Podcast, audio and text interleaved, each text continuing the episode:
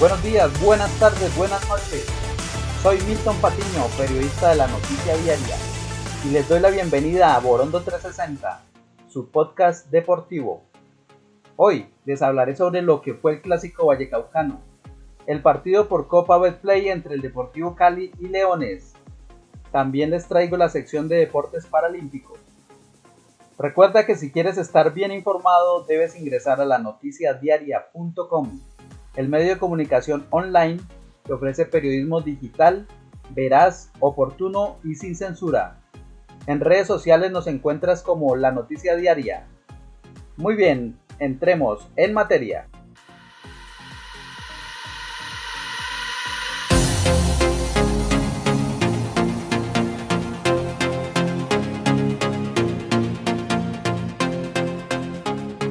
Empiezo hablando del clásico que se jugó en el Estadio Palmaseca. El Cali salió con toda, salió a toda marcha. El partido inició con la insistencia de los dirigidos por Jorge Luis Pinto. Y ya en solo nueve minutos habían generado cuatro tiros de esquina sobre la portería defendida por Diego Novoa. Con transiciones rápidas, John Vázquez por derecha, Mantilla conectado, Viveros que las peleó todas, y para el minuto 25 América ya empezó a emparejar la cancha.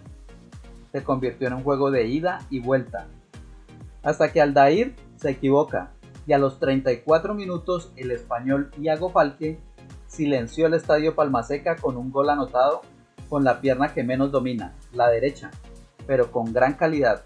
Un gol de gran factura. La jugada se dio gracias a una gran carrera de Edwin Velasco, quien recordó a ese jugador en la final de la liga contra el Junior en el año 2019. Se llevó al lateral diestro del Cali y se llevó la pelota por toda la línea final. Asistió al medio y allí encontró al español, quien enganchó a Daniel Mantilla y definió con la pierna derecha para vencer a Dawson, marcando el 1-0 para América.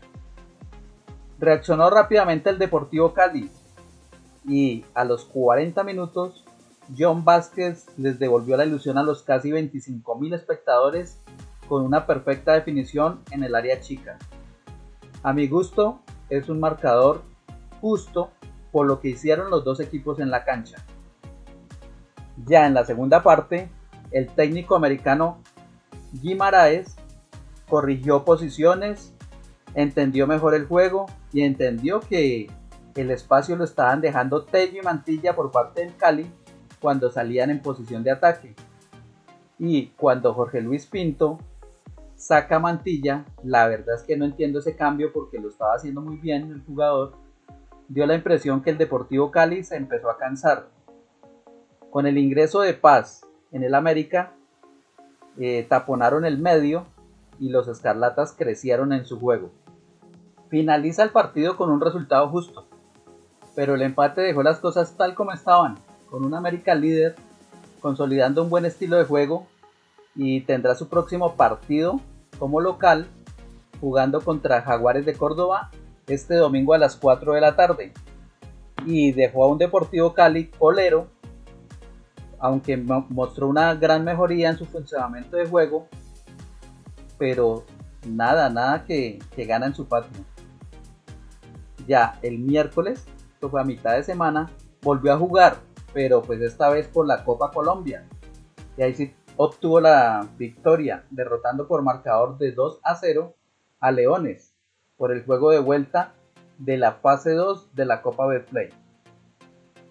Eh, recordemos que el cotejo de ida había quedado 0-0 y los verde y blancos con una nómina mixta este miércoles entraron al terreno de juego con la intención de dar el golpe de autoridad por su condición de local obviamente y que le daba paso a esa ventaja de cerrar la serie en casa con la llave abierta. El local salió a imponer condiciones desde muy temprano en el compromiso y ya en el minuto 8 un balón largo en tres cuartos de cancha de Leones fue recibido por John Cabal quien peinó el esférico para la arremetida de Andrés Juan Arroyo.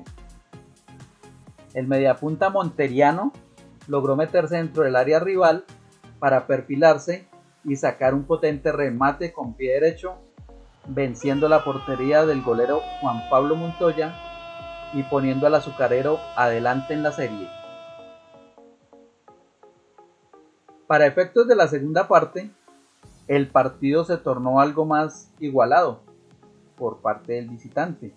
Salió decidido, Leones salió decidido y atacó constantemente el área del Deportivo Cali. Es así que remató cuatro veces a puerta para exigir al portero Johan Wallens. Deportivo Cali recobró el control del balón y volvió a atacar terreno adversario.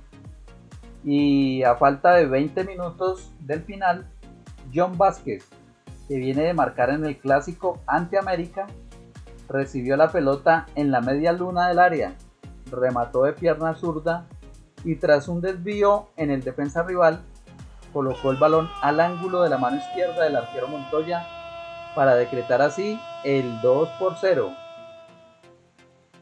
Al final, el juego y la serie fueron para Deportivo Cali, que con este triunfo toma un respiro y no solo se clasifica a la siguiente fase de la Copa Colombia, es decir, a la fase 3 ya, sino que también llega a la siguiente jornada de la liga con esta importante victoria. Recordemos también que por liga se vienen tres juegos muy bravos para el Deportivo Cali. Tiene que enfrentarse a Huila, Equidad y Medellín. Y es que es una realidad que Cali tiene que sumar por liga. Tiene que vivir de ganar, tiene que vivir de sus victorias para salir de ese fondo de la tabla que no le queda nada bien y para acomodar el descenso que le respira en la nuca. Definitivamente no le queda otra sino ganar.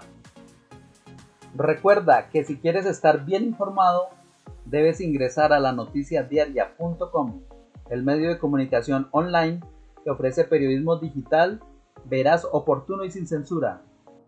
En redes sociales nos encuentras como la noticia diaria.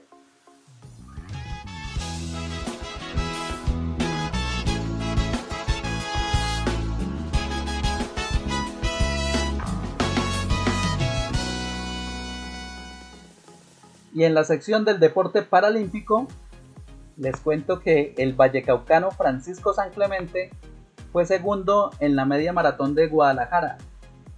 Y es que este deportista paralímpico colombiano participó en México, en esta, la primera maratón de este año, un evento en el que participaron cerca de 15.000 atletas y en el que el vallecaucano representó a Colombia en la modalidad de silla de ruedas. San Clemente tuvo su premio con una medalla de plata y un tiempo de 51 minutos 33 segundos.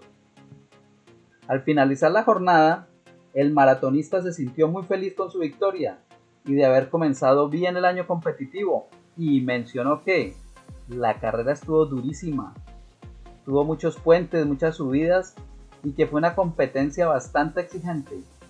Él quería ganar este año, así como ganó el año pasado lo dio absolutamente todo, pero un rival mexicano lo alcanzó en una de las subidas y allí perdió la ventaja. Pero igual, está muy contento con el resultado obtenido. Francisco tiene por delante un exigente año en el que le esperan 10 maratones que van desde Los Ángeles hasta Oita, Japón. Excelente por este deportista imparable. Amigas y amigos, esto es todo por ahora. Nos escuchamos en el siguiente podcast para repasar lo sucedido en materia deportiva. Recuerda que caminar es un modo de traslación y ser feliz es un estilo de vida. Chao, chao.